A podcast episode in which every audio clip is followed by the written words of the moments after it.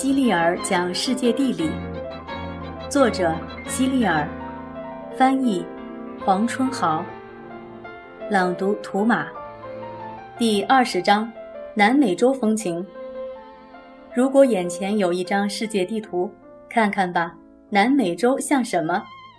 即使随便想一想，你也会发现，和南美洲相似的东西实在太多了。你可以看看八十九页的图片。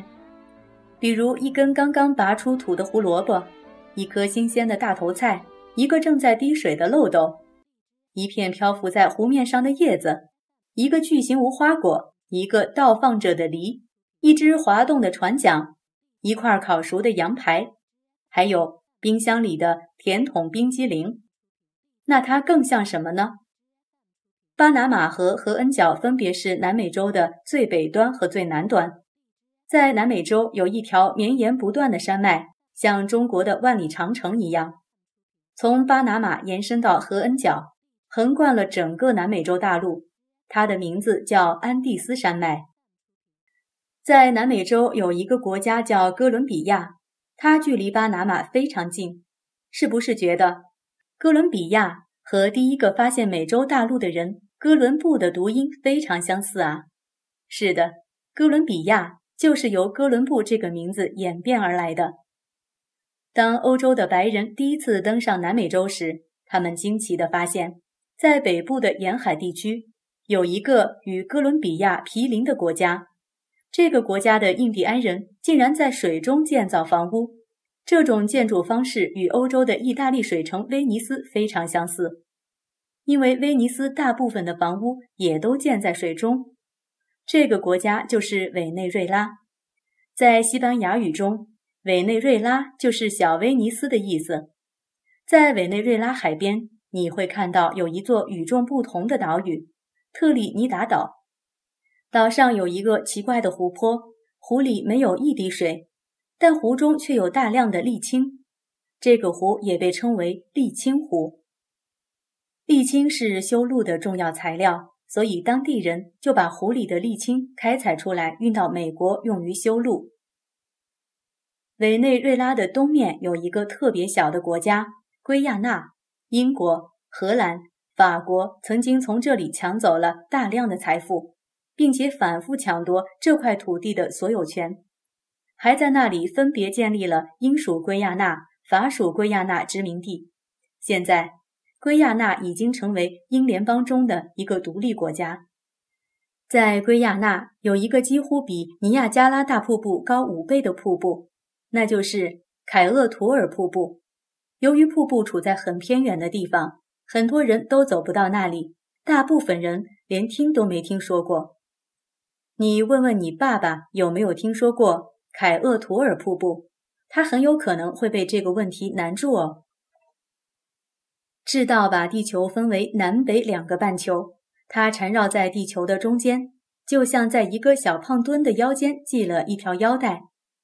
厄瓜多尔是位于赤道附近的南美洲国家，在西班牙语中，厄瓜多尔就是赤道的意思。一般情况下，越靠近赤道的地方就越热，但是由于厄瓜多尔位于南美洲最高的安第斯山脉上，所以那里全年都十分凉爽。基多是厄瓜多尔的首都，这里有两座全世界最高的火山：钦博拉索火山和科托帕西火山。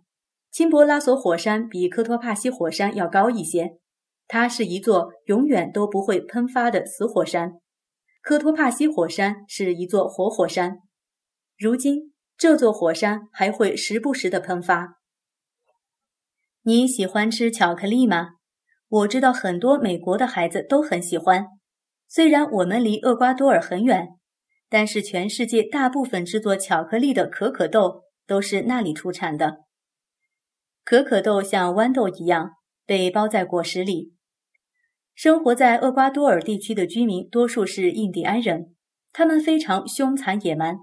对他们来说，割下敌人的头颅是一种娱乐活动，就像我们唱歌捉迷藏一样。为了获得女人，或者金银珠宝等自己喜欢的东西，或者纯粹是因为郁闷，或者无所事事，他们就会和其他部落打一仗。打仗肯定会死人的，胜利者会把失败者的头颅砍下当做纪念。这和美洲北部的印第安人的风俗，割下敌人的头发、头皮当成纪念品一样。在厄瓜多尔，谁收集到的敌人的头颅最多，谁就是最伟大的战士。这里的印第安人在打仗时不用传统的弓箭，而是用吹矢枪。吹矢枪竖起来有个成年人那么高，在枪内部装上涂有毒药的竹箭或小飞镖，靠吹气发射。被射中的敌人或动物很快就会中毒死去。这些印第安人捕鱼的方法也非常野蛮，他们一般不用鱼竿和渔网，而是直接将毒药倒入河水和溪中。鱼被毒死后就会漂浮在水面上。当然，这种药的毒性不会危害到人的健康。在厄瓜多尔生活的印第安人是迄今为止人们发现的所有印第安人部落中最野蛮的一支，而紧挨着厄瓜多尔南部的秘鲁地区也居住着一支印第安人部落，他们应该算是迄今发现的最开化的印第安人部落了。他们从来都不住帐篷。棚屋或茅屋，而是住在舒适的宫殿里。这一分支的印第安人又被称为印加人，他们把库斯科当成自己的首都。印加人手中掌握着大量金银财宝，在西班牙人踏上库斯科这座城市之前，当地人就已经开采利用金矿和银矿了。但是西班牙人凭借着自己手中的枪炮。从印加人手中轻轻松松地抢走了大量金银财宝，同时他们还变本加厉，强迫当地人寻找更多的金矿和银矿，从而掠夺更多的财富。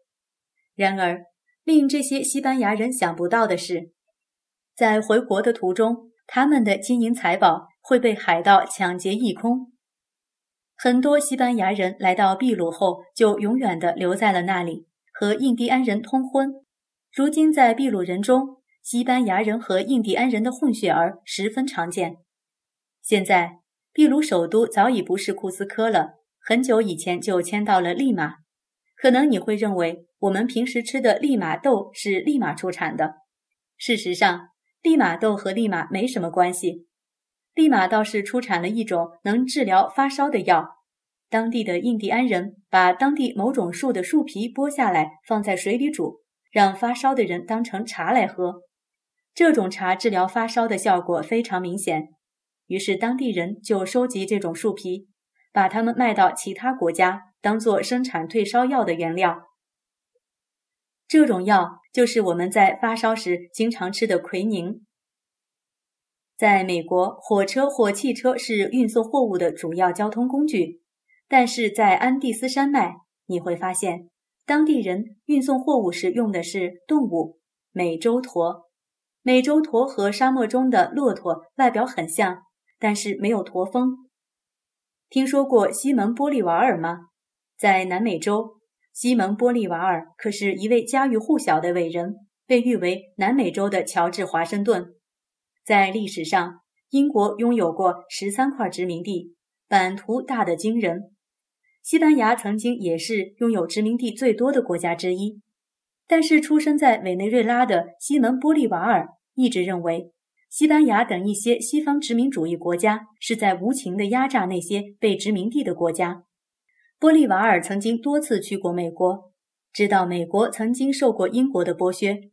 在乔治·华盛顿领导的美国独立战争取得胜利后，美国才摆脱了英国的统治。成了一个拥有独立主权的国家。于是，玻利瓦尔决定在南美洲，在委内瑞拉和其他几个国家发动一场革命，推翻西班牙的殖民统治，让国家获得独立，让人民获得自由。玻利瓦尔的革命之路非常艰辛，他不断的逃亡，然后又重新回到南美洲。经过漫长的斗争，南美洲的革命最终取得了胜利。其中有五个南美洲国家成为拥有独立主权的国家。玻利瓦尔去世后，南美大陆的很多人都非常怀念他。其中有一个叫高密鲁的国家，还根据玻利瓦尔的名字重新命名这个国家为玻利维亚。现在的玻利维亚是南美的一个内陆国家。玻利维亚是个盛产锡的大国，全世界的锡大部分都产自玻利维亚。锡的价格很高，纯锡做的东西一般人是买不起的。我们平时用的锡锅或锡罐，事实上都是铁做的，只是在外面涂了一层锡。为什么要涂上一层锡呢？因为锡不易生锈，它可以让铁锅和铁罐更耐用。提提卡卡湖。听起来真是一个很有趣的名字。我们在说的时候，就像结巴了一样。这个湖位于玻利维亚和秘鲁之间，在全世界面积相近的湖中，提提卡卡湖是海拔最高的一个。我曾经在家里的地窖中做了一个滑艇，完工后却发现滑艇做的太大了，根本没办法把它从地窖里搬出去。我只好把滑艇拆掉。搬出地窖后再重新组装。提提卡卡湖的位置非常高，如果想在湖里划船的话，就只能先在山下购买船的零部件，再把它们运上山，重新组装。